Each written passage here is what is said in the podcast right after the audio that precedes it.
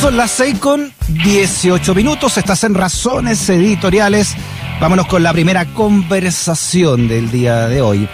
Bueno, bien lo saben, ¿no? Este domingo se van a realizar las primarias presidenciales de los pactos Apruebo Dignidad por la izquierda y Chile Vamos por la derecha. En el primero, ¿no? Compiten Gabriel Boric, del Frente Amplio, Daniel Jaue, de Chile Digno, mientras que el oficialismo se enfrentan Ignacio Briones, Evópoli, Mario Desbordes, que es de RN, pero RN dio carta abierta a apoyar a quien sea, Joaquín Lavín, de la UDI, y también de Sebastián Sichel, que es un descolgado apoyado básicamente por el por el gran em, poder empresarial ¿no? y económico de Sanhattan. ¿En qué situación llegan los candidatos a esta elección? Vamos a conversar con el politólogo, también académico de nuestra universidad, Marcelo Mella, quien además va a ser panelista en nuestra transmisión especial que este domingo de Mesa 94.5 con todo el análisis de la jornada desde las 6 de la tarde vamos a transmitir por Radio Usach y también por Santiago TV, canal 50.1. Un adelanto entonces de lo que va a ser ese análisis con don Marcelo Mella. Marcelo, ¿cómo estás? Bienvenido a Razones Editoriales. Hola Freddy, buenas tardes, un gusto hablar contigo nuevamente. Ahí nos encontraremos, Marcelo, ya con los cómputos en la mesa. Ya me dijeron, ya me dijeron que estaba comprometido para el, domingo. Ah, ya. Pues te enteraste por la prensa. Sí. Muy bien. Oye, ¿qué, ah, para sacártelo en cara nomás esto, ¿ah? pero ¿qué, ¿qué va a pasar, crees tú, ese domingo? ¿O estamos todos muy cerrados, crees tú? Mira, lo primero es que para la elección del domingo hace, hace yo diría un mes, un mes y medio, se veían dos favoritos y dos desafiantes que no se sabía si prendían o no. Esa era la primera, ese era el punto de partida de esta elección primaria, eh, con Lavín más o menos seguro por la derecha y Jadwe eh, más o menos seguro por dignidad. Sin embargo, en las semanas que han transcurrido desde, desde ese momento hasta ahora, tanto las declaraciones en los medios como la participación de los candidatos en, en, los distintos debates, eh, principalmente en, el último debate televisivo, en este programa Anatel, eh, ha mostrado que efectivamente eh, las distancias se han estrechado. Yo diría, más en el caso de Aprobo Dignidad, donde el desempeño de Gabriel Boric ha sido bastante sorprendente. Mira, aquí hay que entender que hay como dos macroestrategias que están en juego. Tanto Jadwe como Lavín eh, son candidatos más bien de partidos que utilizan la máquina del partido que tiene presencia a nivel territorial, eh, de norte a sur en nuestro país, y los desafiantes, tanto Sichel como Boric, son eh, más bien candidatos, yo no sé si a hablar de postmoderno ahora ya, pero bueno, candidatos que operan más bien en la lógica de las redes sociales o, de las nuevas tecnologías de la información. Entonces, es bien interesante ver cómo las distancias se, se han ido estrechando en ambos bloques políticos y particularmente en el caso de Jado, donde parece que la llegada a ser más o menos peleada. Ah, sí, ¿ah? ¿Tú, ¿Tú crees que va a ser cerrado eso? Sí, yo, yo, lo que pasa es que estamos hablando, mira, en, la elección del, del 2017, en la primaria, eh, Chile Vamos eh, movilizó en la primaria alrededor de un millón cuatro, un poquito menos, pero alrededor de un millón cuatro lo que es una cantidad de votos bastante interesante. Eh, en el caso del Frente Amplio, que no estaba el Partido Comunista, eh, incluido ahí, eh, movilizó solamente 300 mil votos. Yo diría, una primera cuestión que uno, sin ser temerario, puede, puede ver es que probablemente Chile Vamos no va a superar el millón cuatrocientos en esta vuelta, o va a andar por ahí muy cerca, y muy probablemente la primaria de Dignidad va a mm. superar con creces los 300 mil votos, más allá del fin de semana del fin de semana largo. Entonces, creo que eh, yo eh, creo que la competencia va a ser eh, dura para Jaude. Creo que ha cometido una buena cantidad de errores no forzados y en cambio Boric ha mostrado una, una un, manejo que yo diría que cada vez ha sido mejor mm. eh, para convocar a un electorado que, que eh, es más amplio, digamos. En el caso de Jaude, estamos hablando de apuntar a un electorado de nicho, o básicamente al electorado del Partido Comunista, em, pero eso podría ser suficiente, podría no ser suficiente, no sabemos cuánta gente vaya a votar. La mm. verdad es que si vota eh, menos de lo esperado, o vota poca gente, eh, la verdad es que la apuesta de eh, podría ser razonable, pero eh, si eh, supera con creces la votación esperada. Estamos hablando de una capacidad de movilización del Partido Comunista de 300, 400 mil votos más o menos. Mm. Si se empieza a disparar esto y duplica la primaria del Frente Amplio o triplica la primaria del Frente Amplio, no es fácil, pero si eso ocurre, mm. las posibilidades de Boris aumentan de manera muy, muy, clara. Entonces, eh, por el lado de, de, apruebo, dignidad está mm. bastante cerrado. Yo diría que en el caso de Chile Vamos, tengo la impresión de que eh, va a ser difícil que Aladín eh, lo voten de la carrera presidencial, digamos. Me parece que mm. no le va a alcanzar, pero nuevamente tiene que ver Freddy, con cuánta gente vote y quiénes votan. Eh, nosotros ya vimos que en el caso del plebiscito de entrada, para el proceso constituyente la diferencia le hicieron fundamentalmente una gran cantidad de electores jóvenes que votaron muchos de ellos por primera vez y que finalmente produjeron un resultado, ese 80% que a todos nos impresionó, más o menos con una totalidad de, de electores que alcanzaba más o menos el 50% del total del padrón, pero con un resultado de 80-20, en consecuencia que se esperaba algo un poquito más apretado. Sí, yo tengo un análisis, un análisis más comunicacional de, de, lo que ha pasado esta semana, Marcelo, que, bueno, obviamente lo comunicacional también ideológico, ¿no? Como decía el gran Eliseo Verón. Pero, eh, diciendo esto, eh, hay, una, hay un aspecto que hace que los medios sean tan importantes que se llama puntuación de la realidad y que tiene que ver con las líneas editoriales de los medios eh, masivos de comunicación social. La puntuación es decir si el vaso está medio lleno o medio vacío y esa puntuación no, no es mentir, sino que es básicamente que dónde pones tú, como dice la palabra, el acento en algo. Y a Daniel Jadwe eh, estos grandes conglomerados, que son prácticamente los dueños de todos los canales abiertos y, del, y de las radios también, o sea, las que tienen concesiones estatales, eh, fueron tras de Huawei, ¿no? Provocaron su error pero también amplificaron esos errores que sin duda también cometió, no errores no forzados. Y por otro lado, eh, a Boric lo han tratado como un hijo único, ¿no? lo, han, arropado, en los debates ha sido muy ostensible. Por lo tanto, va a ser interesante cómo a partir del lunes, si, si gana Boric, por ejemplo, cómo esta misma prensa importante que puntúa la realidad eh, lo va a bajar del árbol. ¿ah? Y, y por otro lado, si realmente crees tú se van a unir o no eh, este pacto o se va a rehacer con todo lo que ha pasado este pacto el lunes si es que gana Howe. Sí, yo, yo estoy de acuerdo. Fíjate, yo creo que una de las consideraciones que uno tiene que mirar muy, atentamente es eh, cuánto daño produce la primaria en, en, cada bloque político. Eh, me, ya me parece a mí que el último debate de Chile Vamos mostró algo así como una disciplina política, una disciplina electoral mayor a los primeros a las primeras intervenciones de los candidatos. No sé si se acuerdan del debate anterior que eh, fue el Festival de Canillazos ahí entre los distintos candidatos de Chile Vamos, que fue una cosa muy agresiva.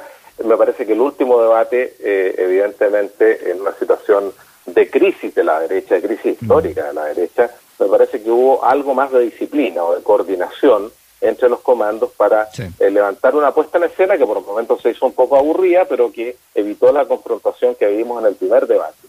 Eh, en el caso de, de, de Dignidad, la cosa fue al revés.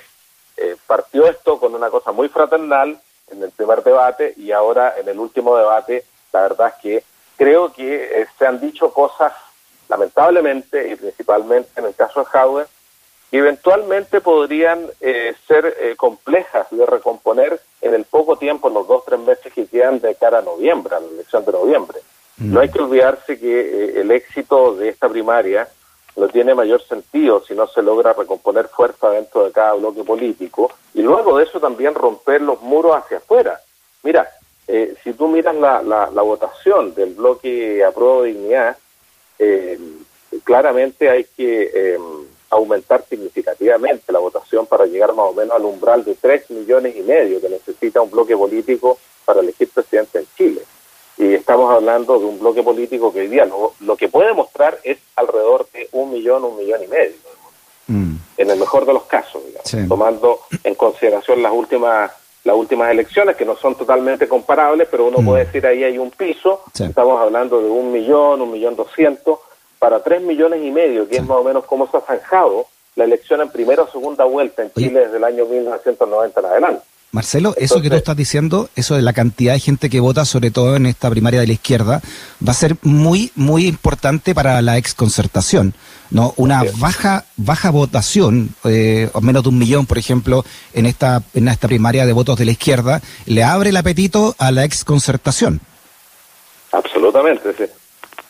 Si, si, la, si la performance es, muy deprimente, digamos, este, este domingo, para Prodignidad, claramente es eh, un impulso para la candidatura de Yasna Proboste, eh, pero yo diría que de los dos escenarios, en el caso de la lista del bloque a el que más le conviene a Yasna Proboste es Daniel Jaude, porque Daniel Jaude tiene una, una propiedad, dado su carácter de candidato al Partido Comunista, de generar eh, em, una expansión del campo de competencia política. Es decir, con Jaude, en la carrera a noviembre, lo que tienes tú es una competencia un poco más polarizada, porque los otros actores polarizan, digamos, la, presencia de Howe, por lo mismo que señalas tú en relación a los medios. Em, por lo tanto, se produce este efecto de eh, hacer crecer el campo de juego, como esas canchas en Brasil que son un poco más grandes que los estadios nuestros, estoy hablando del fútbol, eh, en el caso de la presencia de Howe, va a polarizar y va eh, eh, a aumentar las distancias ideológicas mm. entre los candidatos. Ahora sí, si esa lectura es tuya... interesante porque ahí le permite entrar con cierta holgura a Proboste a reclamar, digamos, una, un cierto liderazgo del electorado de centro-izquierda. Claro, si fuera Boric, ¿Mm? Boric pone, como tú bien dijiste, pone un pie en el centro y algunos dicen, lo vamos a ver el domingo, pone incluso un tobillo en la derecha o en la centro-derecha. Entonces una cosa bien bien interesante y hay que mirar con atención de dónde saca la votación también eh, Boric en el caso de ganar. No, Boric ha demostrado una, una frialdad de, viejo cuño, ¿no? De radical de los 40.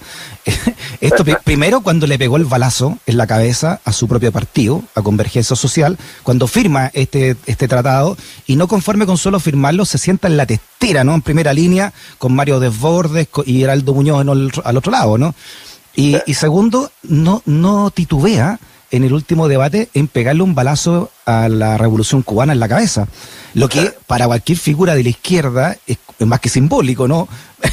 Aunque, ¿ah? y, y, ahora en el sopaipillazo eh, también hace un punto eh, en un encuentro que no tuvo nada de, casual y lo hicieron parecer como casual cuando fue en la casa de Monsalve, del diputado Monsalve, que es jefe de campaña de Pablo Narváez. Entonces hay una estrategia ahí de fría, digamos, que, que ha abierto en Boric un candidato bien, bien interesante en la práctica ¿no? de, este tipo de, de, estrategia.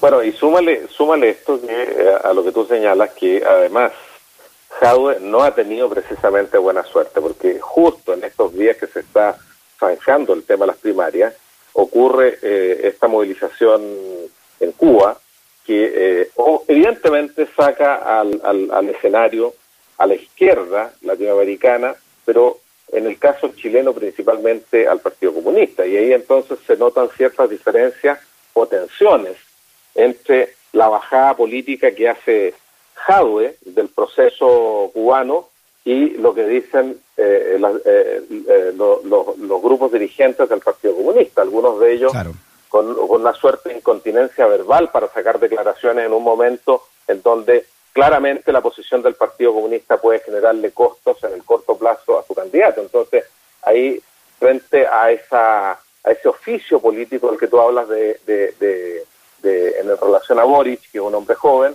eh, uno podría también objetar eh, eh, el error no forzado estratégico mm. de Guillermo Tellier al hacer una declaración apurada que finalmente compromete a horas antes del debate presidencial y que efectivamente genera en Jaue un blanco para algunos periodistas que eventualmente podrían querer aprovechar esa coyuntura. yo, más que mm, yo a Furich lo que le veo es una, es una frialdad quirúrgica, ¿no? cirujana, para entender los procesos políticos, ¿no? Y, e incluso eh, aprovecharse también del guante blanco con el cual ha sido tratado por la gran prensa del statu quo.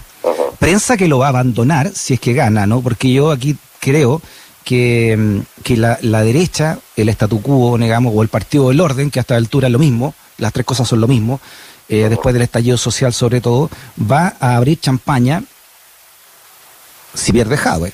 Pero a partir del lunes, va a ser otro, otro Chile, ¿no? Cuando ellos quieran quizás levantar una candidatura más de centro, o como lo hicieron en el año 64 con Frey, Montalva, ¿no?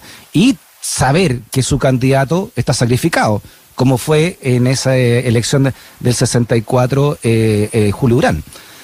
Sí, pero, pero fíjate que la derecha tiene que resolver un puzzle que no es fácil, porque sea cual sea, sea Sichel o, o sea eh, Lavín, porque me parece evidentemente evidente que Desborde y Briones se quedan en el camino. Ahora no estoy entendiendo cuál es el negocio que hicieron ellos, porque eh, en ambos casos, tanto Opoli como eh, Renovación Nacional van a salir fuertemente trasquilados con, eh, con, con, el resultado del próximo domingo. Ellos no van a mm. no van a tener una gran performance, entonces no entiendo cuál es la negociación ahí.